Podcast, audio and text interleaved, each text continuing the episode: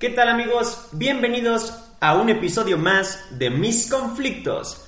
Bienvenidos, estoy muy feliz de estar nuevamente con ustedes, pero también estoy un poco apenado porque, quienes se dieron cuenta, estuve dos semanas sin hacer un podcast de Mis Conflictos.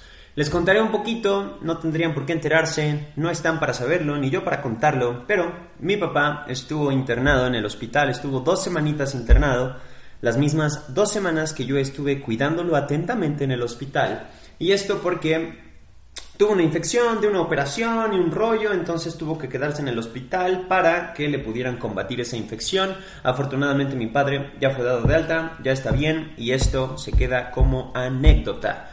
Pero ya estoy muy feliz, estoy con más energía. Yo creo que fueron unas vacaciones forzadas. Me desprendí completamente de todos mis proyectos, de todo lo que estaba haciendo. No subí ni siquiera historias a Instagram, nada más compartía memes en Facebook. Entonces, creo que esto me da mucha más energía para poder estar nuevamente con ustedes. Y por eso es que hoy quiero platicarles el tema de la semana que es traperito frustrado o en otras palabras, mi trayectoria en la música. Y tú dirán, bueno, ustedes dirán, Matías, ¿y tú qué tienes que contarnos en la trayectoria de la música? Y es justo eso. Tiene, tiene, tengo muchas cosas que contarles para ustedes. Y quiero comenzar con mi primer recuerdo, con mi primer recuerdo donde yo formé parte de la música. Y esto fue en Kinder.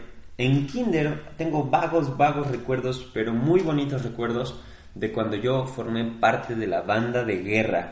En ese entonces, cuando yo, yo llegué aquí a Puebla para tercero de kinder, entonces yo creo que inclusive estaba más pequeño, vivía en San Luis Potosí, no me acuerdo ni siquiera el nombre de la escuela, pero en esa escuela tenían banda de guerra. En esa banda de guerra yo era partícipe.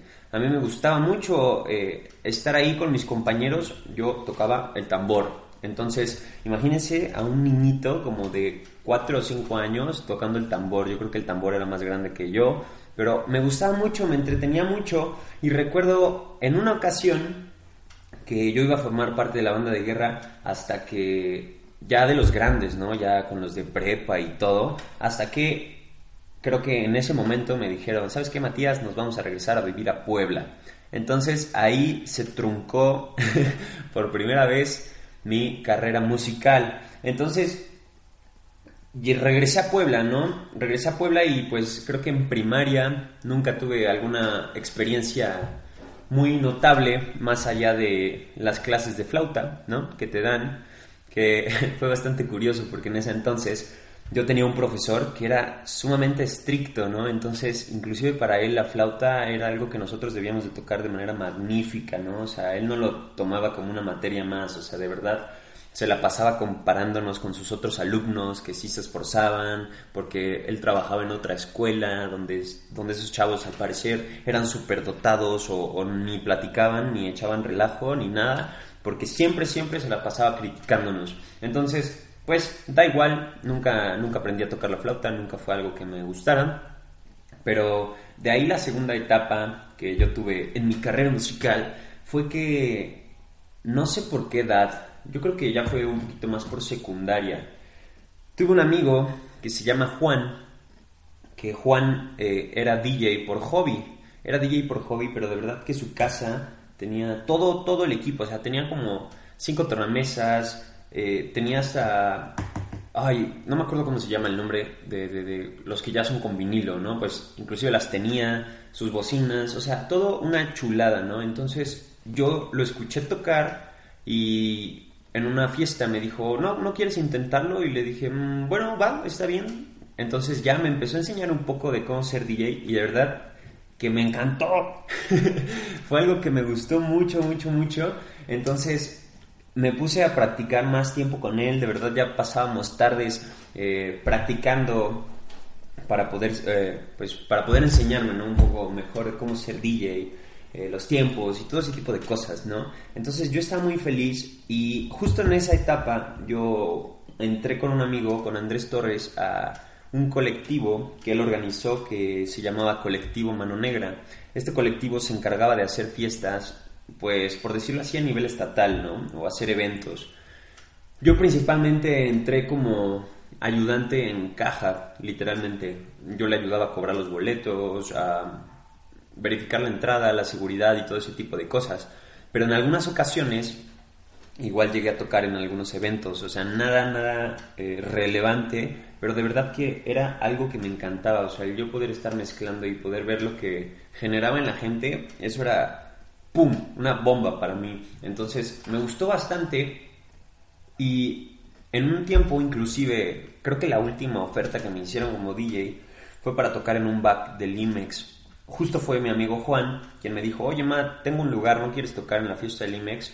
Y para los que viven aquí en Puebla, pues saben que es un back bastante grande, de los de más renombre. Y la verdad no me sentía listo. Yo dije, mira, voy a ir nada más a hacer el ridículo. O sea, nada me cuesta, pero siento que no estoy listo. Hace mucho tiempo que no practico, entonces nada más voy a ir a hacer, hacer el oso. Entonces le dije que no, le dije que no, y así se quedó, ¿no?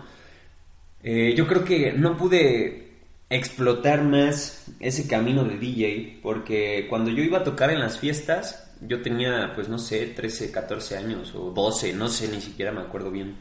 Eh, pues cuando me ponían a tocar era a las 12, a la 1, a las 2 de la mañana y pues no sé qué tal sean sus papás, pero los míos sí son un poco estrictos, entonces para un niño de 13 años estar a la 1 de la mañana, 2 de la mañana en una fiesta no era posible. Entonces, realmente le adjudico a eso que no me pude meter más en lo de DJ, ¿no? Porque siempre, siempre que me tocaba tocar en un evento, yo les decía a mis papás, no, es que toco a la una de la mañana y me decían, ¿qué? ¿Estás loco? Pasamos por ti a las 12. Y pues no me quedaba otra opción. Entonces ahí fue la segunda parte de truncar mi carrera musical. La tercera que más me acuerdo, yo creo que fue hace unos años cuando empecé hacer el freestyle o las batallas de rap improvisado. Esa fue una etapa de verdad que cambió mi vida completamente porque yo me metí con un grupo de gente completamente diferente al que estoy acostumbrado y no digo que eso sea malo, al contrario, al contrario, me gustó mucho estar con conocer a más personas y conocer diferentes contextos porque yo llegué como el novato, así como todos, a las batallas de freestyle, ¿no? Y ya después te vas dando cuenta aquí en Puebla que todos son un grupito, o sea, tú piensas que bajan competidores y que nadie se conoce entre sí y cosas por el estilo, pero no, al contrario, todos, todos, todos son un grupo, los freestylers, y siempre andan juntos y siempre se ven en todos los eventos, entonces llegué como el desconocido. Y además muchos me, eh, me catalogaban como el fresa o como el hijo de papi o como el güerito, entonces Em, hasta cierto punto, cuando yo empecé a batallar, me costaba un poco de trabajo integrarme en el grupo, ¿no? Pero pues ya después de que me vieron en dos, tres eventos, yo quizás seguía siendo igual de malo, pero pues el hecho de que ya me vieran que estaba interesado en las batallas, pues ya me empezaban a hacer más caso, ¿no? Me empezaban a, a conocer y todo, entonces ya fue como fui entrando poco a poco en ese, en ese grupo.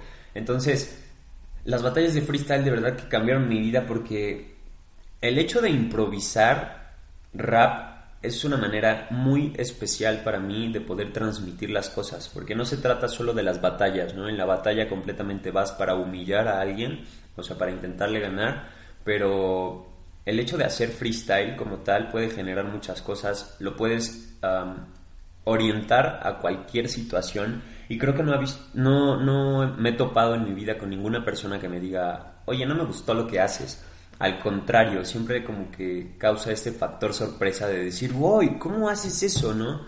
Y, es muy interesante el poder em, interactuar con el contexto, ¿no? Con las personas, eh, realmente que se den cuenta que es algo improvisado, estar hablando de la situación o de los objetos que tienes enfrente, poner el nombre de la persona en las barras de freestyle, etc. Yo creo que es algo súper, súper chido y a mí me gustó mucho. Entonces, ya de ahí fue cuando empecé a hacer mi evento de rap, el face to face, ¿no? Porque yo dije, bueno, que me está gustando mucho esto de las batallas, entonces yo voy a organizar mis propias batallas y ya fue cuando hice face to face, que eso es otro rollo, ¿no?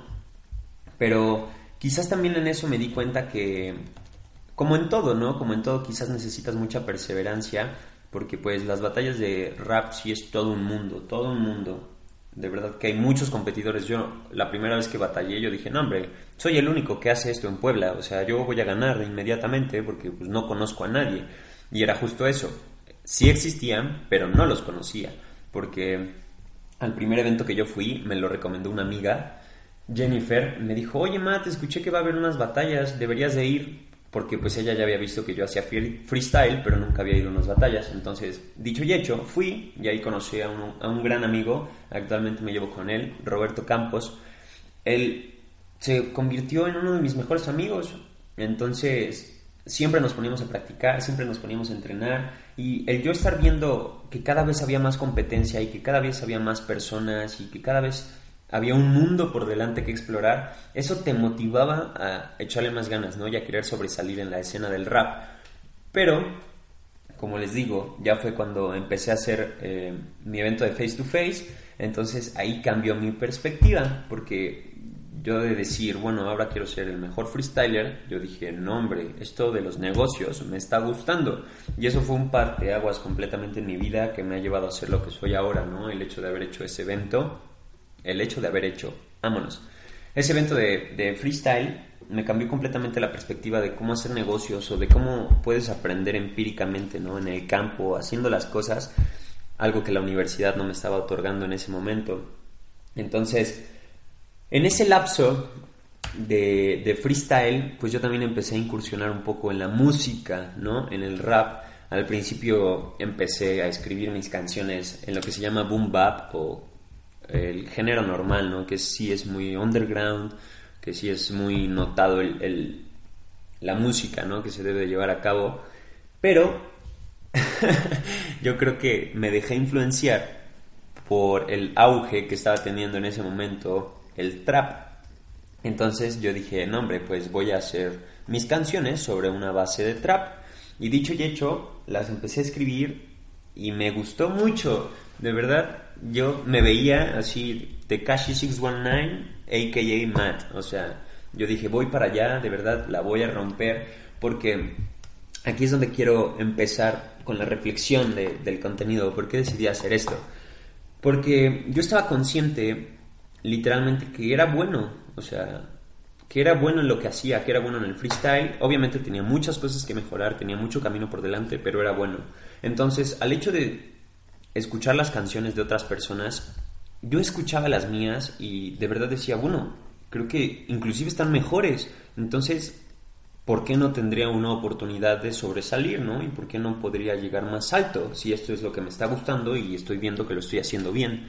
Entonces, empecé a grabar ciertas canciones de trap, pero nunca lo hice, nunca, nunca las subí, nunca las subí, solo se quedó literal como un proyecto frustrado y fue ahí donde me di cuenta que no, o sea, que debes estar consciente realmente qué es lo que quieres hacer de tu vida y dedicarte a eso. O sea, debes de estar sumamente convencido que es lo que más te hace feliz para poder dedicarte a eso.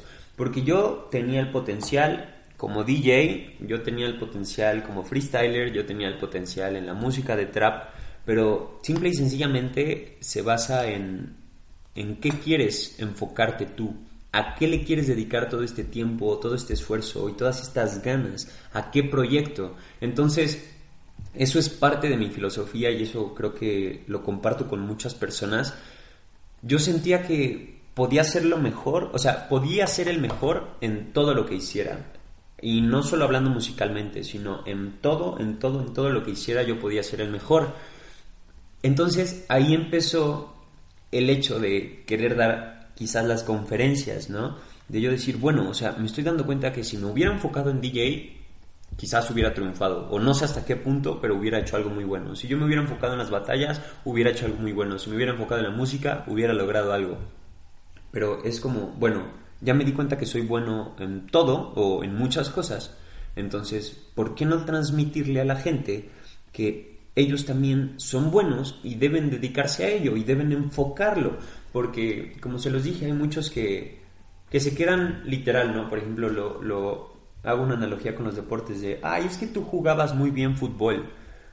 Y inclusive compañeros están conscientes que juegan de manera espectacular, ¿no? En ligas llaneras. Pero nunca se enfocaron por hacerlo de manera profesional, ¿no? Que yo creo que es dar el siguiente paso. O sea, si tú estás viendo que algo te está funcionando, que algo te está gustando, que algo te sirve, que te ves, que ves futuro en ti, en esa disciplina, pues debes de ponerte las pilas para dar un parteaguas y ahora sí poder enfocarte eso de manera profesional, porque si lo dejas como un hobby, por eso terminas jugando en las mismas canchas de aquí de la esquina. Por eso terminas rapeando en, la misma esquina y por eso no sobresales de eso, porque quizás no lo ves de esta manera de ser profesional y de llegar un paso más y de seguir avanzando, ¿me explico? Entonces, esa es la reflexión del capítulo de hoy. Yo conozco un gran amigo, Dalex Álvarez, que a mí me motivó mucho su historia, o más que motivarme me impactó, porque él o sea, como que tuve muchos puntos en común con él. En primera instancia, él tenía, yo me junté con él justo para hacer esto del rap, ¿no? Porque él tiene un estudio casero, entonces le dije, oye, échame la mano con una canción, hay que grabar una canción de rap, no sé qué. me dijo, sí, cállate al estudio, no sé qué. Entonces, yo llegué al estudio y él me empezó a contar un poco de él, que él había estudiado administración de empresas se había titulado de Administración de Empresas y había conseguido un trabajo en un gran corporativo ahí en Sonata, que nuevamente para los que me escuchan aquí en Puebla, pues Sonata es una de las zonas eh, más lujosas o más exclusivas aquí en Puebla. Entonces, él estaba, se dio cuenta que no era realmente lo que quería hacer el resto de su vida. Se dio cuenta que, que lo suyo era la música. Entonces él te cuenta que después de estar en ese corporativo con un muy buen sueldo, después de haber terminado su carrera de administración, después de tener supuestamente la vida solucionada, dejó todo atrás. Dejó todo atrás, renunció a su trabajo y se metió a estudiar su licenciatura en música.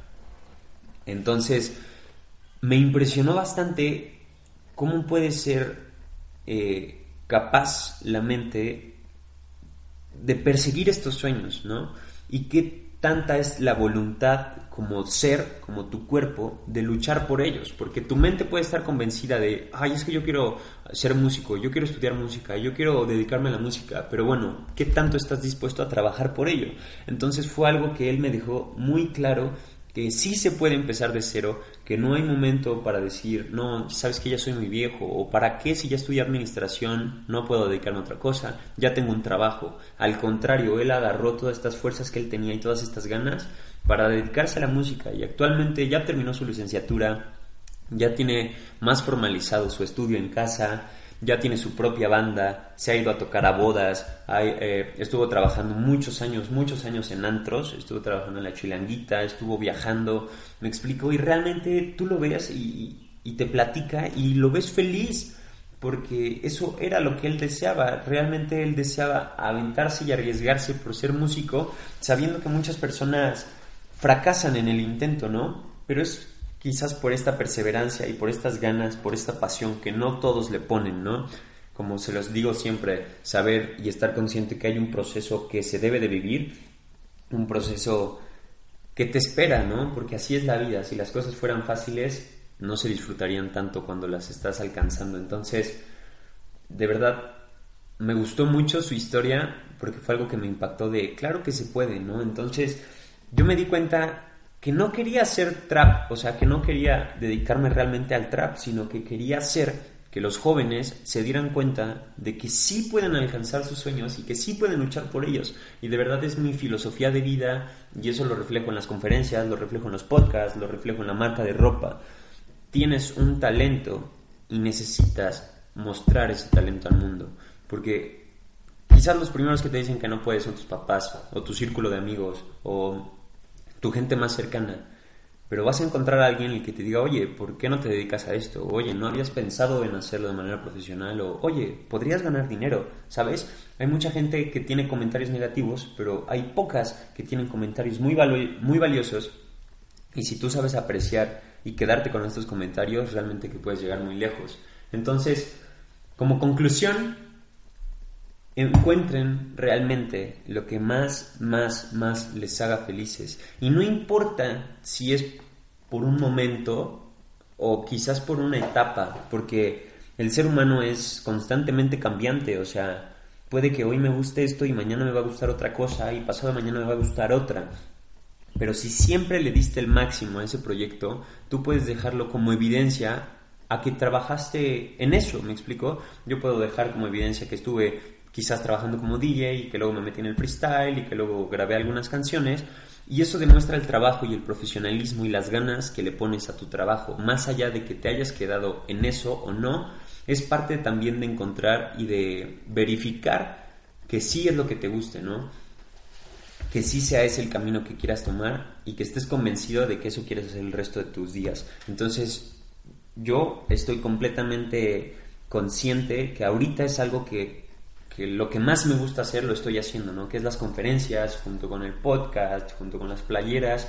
Realmente me siento pleno, ¿no? En lo que hago, porque siento que estoy encontrando realmente lo que me gusta hacer. No me preguntes, ¿cómo te ves en cinco años, Matías? Porque quizás no sepa responderte esa pregunta porque no sé qué vaya a ser de mí, no sé en qué vaya a deparar todos estos proyectos, pero algo estoy consciente y es que le estoy entregando todo día con día y cada cosa que hago, de verdad que la hago con mucho amor para todos los que me escuchan, porque sean pocos o sean muchos, sé que hay alguien escuchándome, sé que hay alguien que le impacta lo que digo, entonces yo voy a encontrar a esa persona para que también se arriesgue a luchar por sus sueños. Así que, amigos, sin más que añadir, me dio mucho gusto platicar con ustedes nuevamente. De verdad, cualquier comentario, cualquier duda, cualquier inquietud, cualquier anécdota que me quieran contar, ya saben que me pueden encontrar en mis redes sociales como mis conflictos con doble S, tanto en Instagram como en Facebook. Ahí pueden platicarme qué les pareció el episodio, qué inquietudes tienen o alguna sugerencia que yo les pueda dar. De verdad que estaré encantado porque me gusta, me gusta mucho apoyarlos. Así que amigos, me despido nos vemos la próxima semana y esto ha sido todo. Chao, bye.